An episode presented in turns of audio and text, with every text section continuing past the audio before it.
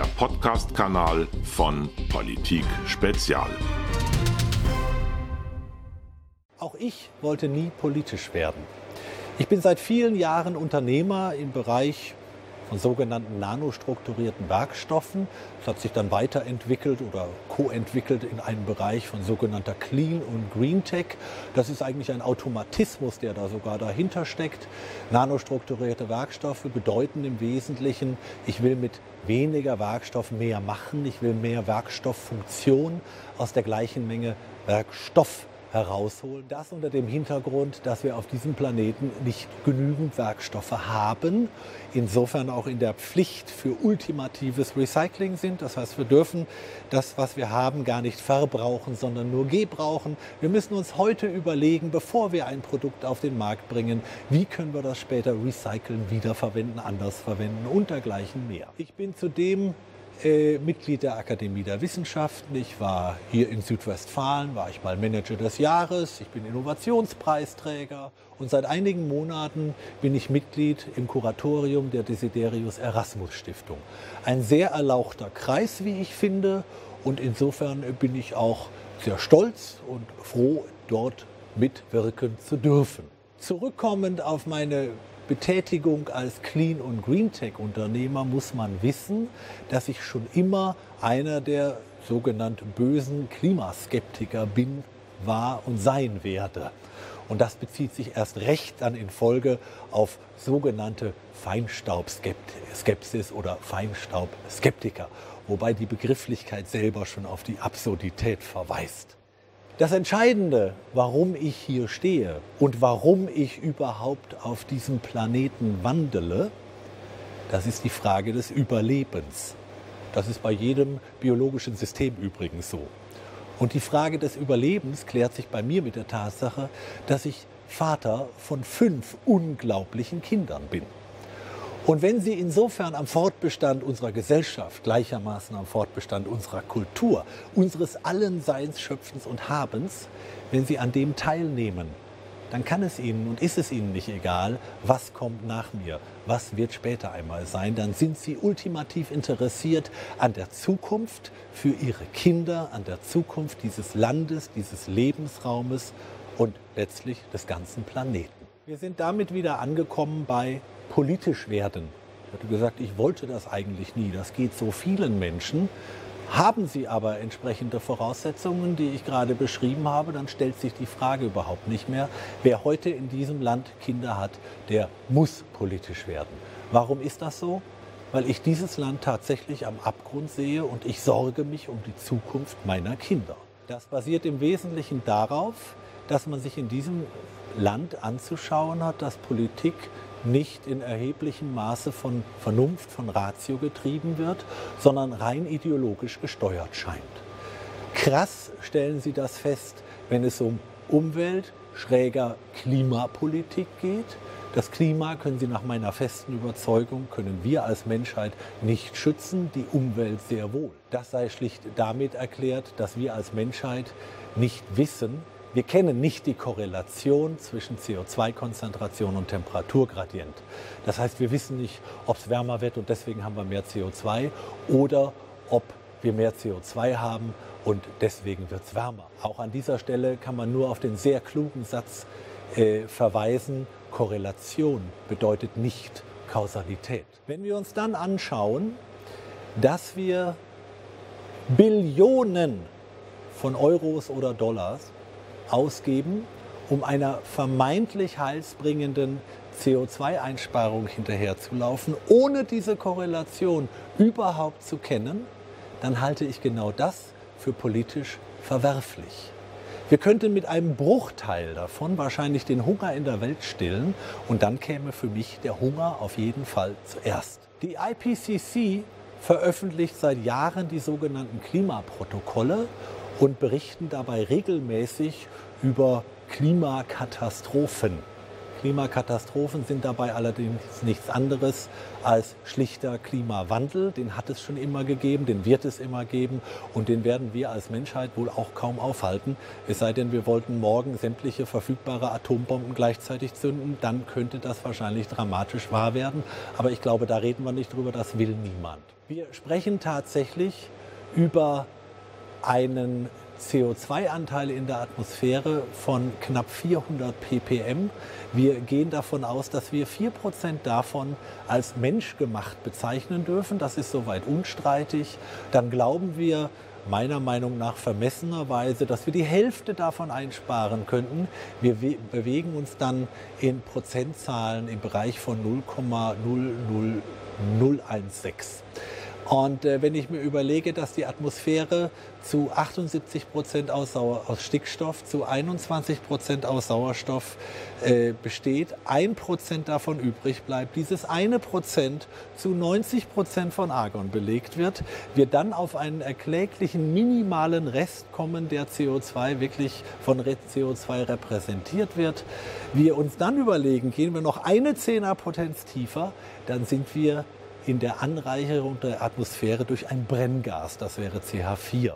Dann muss ich mich wirklich fragen, ob sowas wirklich noch rational sein kann. Wir wissen unstreitig, hätten wir mehr CO2 in der Atmosphäre, würden die Wüsten kleiner werden. Wir wissen, dass die Tomatenbauern CO2 in ihre Gewächshäuser reinpumpen, damit die Tomaten besser wachsen. Und auf dieser Basis glauben wir, ein komplettes Wirtschaftssystem auf den Kopf stellen zu können. Das funktioniert weltweit aber nicht. Das haben wir äh, oder das merken wir bei dem Thema Atomausstieg. Sie brauchen ja tatsächlich nur einen Fuß über eine x-beliebige Grenze aus Deutschland heraussetzen und dann ist die Welt plötzlich eine ganz andere. Und so musste es dann kommen, äh, äh, wie man es eigentlich leicht vorhersehen konnte. Der Zeitplan der Energiewende, dazu muss man erst mal sagen, Energiewende ist wirklich nichts Neues. Die Energiewende hat für uns wahrscheinlich angefangen, als wir als Neandertaler aus der Höhle gekrochen sind. Wir haben angefangen, das zu verbrennen, was herumlag. Dann haben wir uns in die Erde gegraben und greifen jetzt nicht nach Sonne, Mond und Sterne, aber nach äh, Sonne und Mond, um eine in der Tat dort unerschöpfliche, für uns als Menschen erkennbar unerschöpfliche Energiequelle anzuzapfen. Das ist völlig richtig. Dafür bleiben uns drei Fragen. Wie können wir diese Energie generieren? Wie können wir sie transportieren, wie können wir sie speichern. Und wer diese Fragen äh, beantwortet, der wird in der Tat einiges Positive zu den Geschicken der Menschheit für die nächsten hunderte Jahre beizutragen haben. Unstreitig. Aber diese Fragen müssen erst gelöst werden.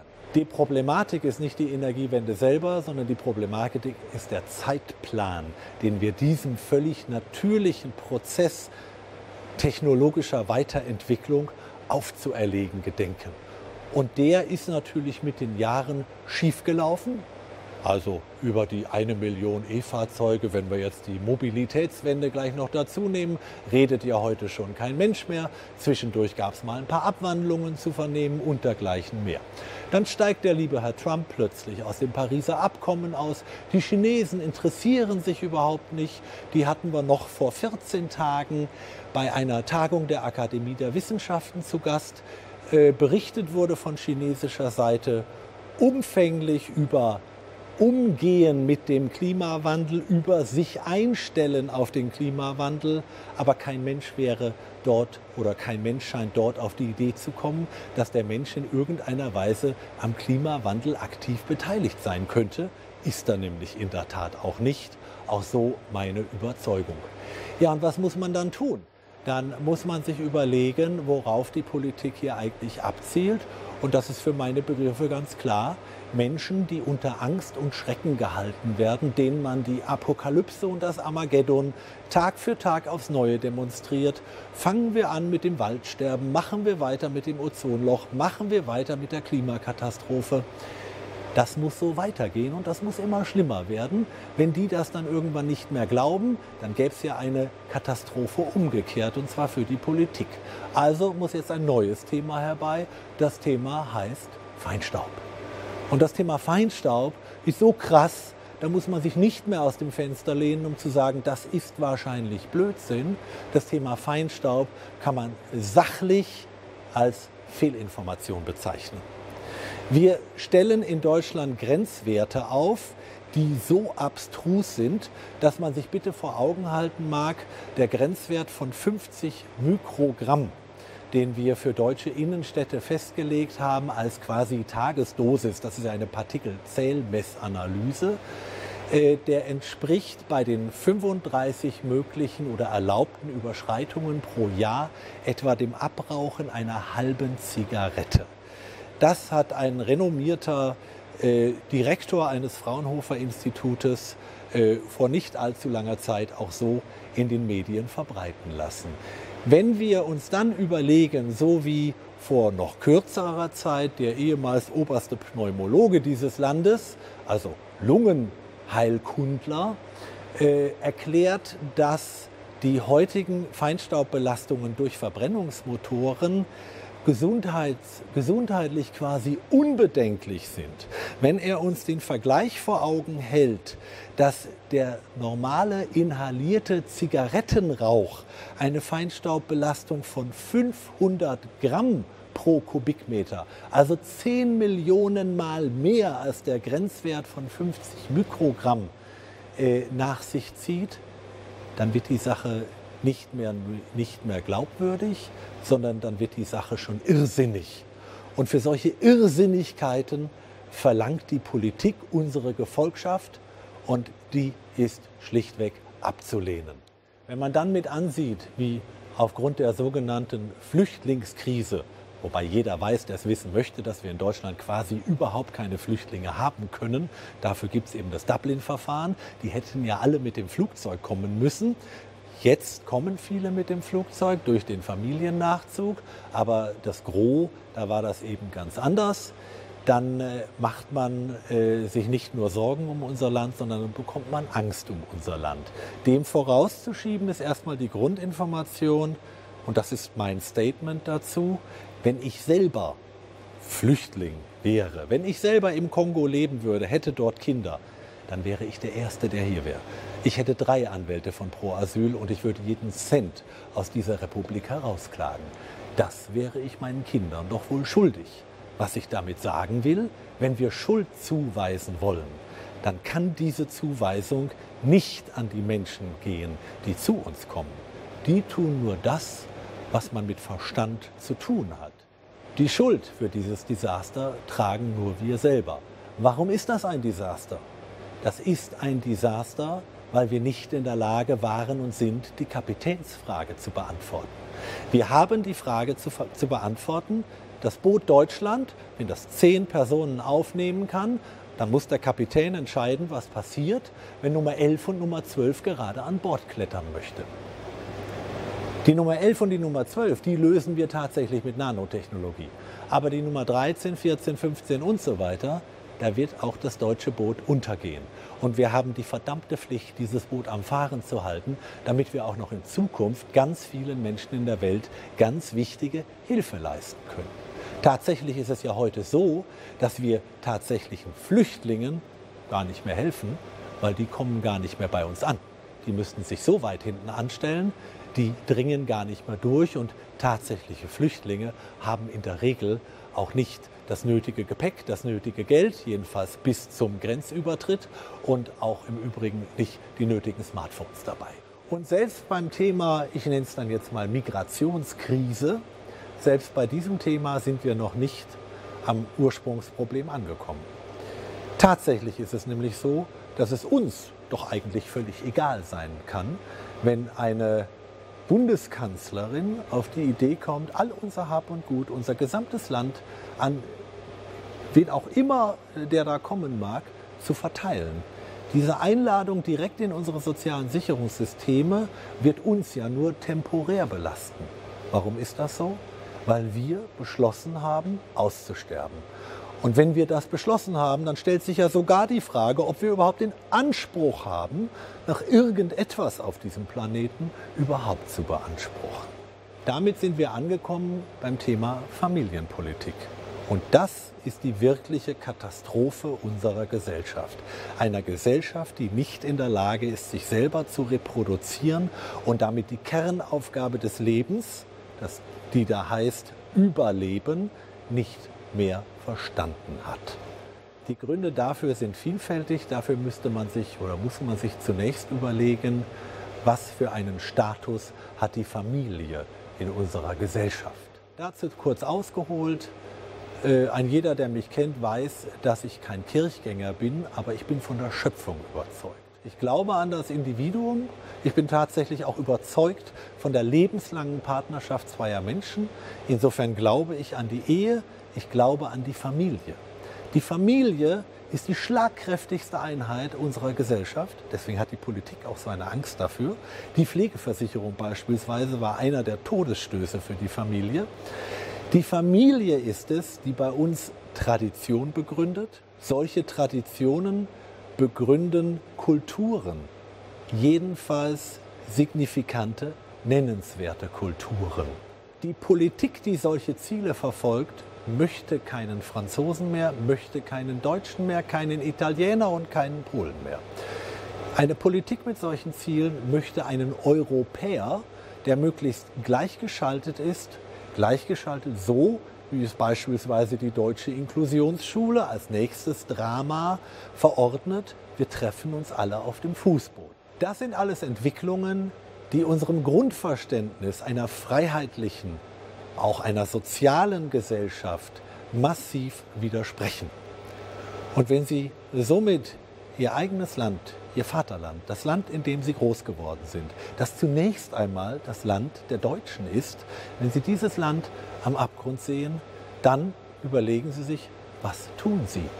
Dann können Sie tagtäglich weiter Ihre Arbeit verrichten, können Früchte daraus ziehen und müssen sich dann aber fragen, was habe ich später davon, was haben meine Kinder später davon, wenn wir irgendwann kein Land mehr haben. Dann überlegen Sie sich, was können Sie tun. Auf diesem Wege versuchen Sie dann andere Menschen zu finden, die Ihrer Meinung nach sich ebenfalls noch eines klaren Verstandes rühmen dürfen.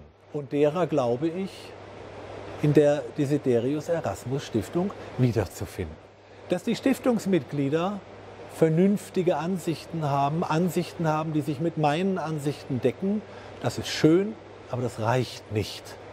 Insofern müssen wir versuchen, darauf hinzuwirken, dass in Deutschland wieder eine politische Kultur entsteht, die einen solchen Namen auch verdient. Wir müssen unseren jungen Menschen wieder beibringen, wir müssen ihnen Informationsquellen öffnen und ihnen ermöglichen zu erfahren, warum es sich lohnt, für eine solche Art des gesellschaftlichen Lebens einzustehen. Wir müssen den kommenden Generationen, den jungen Menschen in diesem Land, die unsere Zukunft tragen sollen, denen müssen wir wieder versuchen, mindestens versuchen klarzumachen, welche Werte wir in uns tragen, welche Werte unsere Vorfahren in uns getragen haben und was am Ende zur dauerhaftesten und wahrscheinlich immer noch einer der besten Demokratien auf diesem Planeten geführt hat. Und diese Demokratie, dieses gesellschaftliche System ist es wert, verteidigt zu werden. Wir müssen ihnen auf den Weg geben, was Zukunftspotenzial darstellt. Wir müssen ihnen auf den Weg geben, dass immer das Individuum im Mittelpunkt stehen muss. Es kann nicht darum gehen, Minderheiten auf Kosten der Mehrheit irgendwelche exponierten Positionen zuzuweisen. Das hat nichts damit zu tun, dass wir mangelnde Toleranz üben möchten. Möchten wir gar nicht. Wir sind, ich bin, wir alle sind unendlich tolerant, aber Toleranz inkludiert eben auch die eigene Position und den eigenen Status quo. Und den aufzugeben im Toleranzgebaren anderen gegenüber quasi in Selbstaufgabe, das wäre fatal und das ist im Übrigen auch überhaupt nicht zielführend. Wir müssen den Menschen wieder Mut machen, dass es sich lohnt, für Zukunft einzustehen. Wir müssen den Menschen wieder Mut machen, dass es sich lohnt, dass es sich lohnen kann, etwas zu leisten. Zu leisten für sich selber, zu leisten für die Allgemeinheit, zu leisten für diese Gemeinschaft. Das ist eine der Aufgaben, die ich in der Erasmus Stiftung manifestiert sehe. Und das ist mit einer der Gründe oder das in Summe, in Gänze ist der Grund, warum ich besten Gewissens hier meine Mitarbeit leiste und anbiete. Dankeschön. Ein Podcast von Politik Spezial.